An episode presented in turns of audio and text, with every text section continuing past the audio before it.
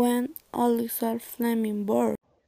August 6, 1881, Dartford, UK. You what were Alexander Fleming's parents? Mom Grace Stirling Morton and father Hugh Fleming. Where I studied? He tended to London.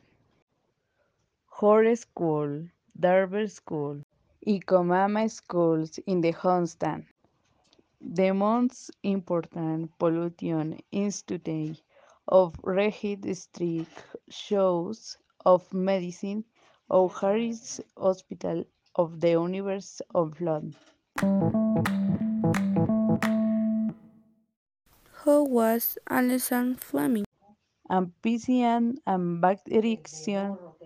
He served as professor of bacteriology and research at the University of London and the Royal College of Surgeons. Who was the discovery of penicillin?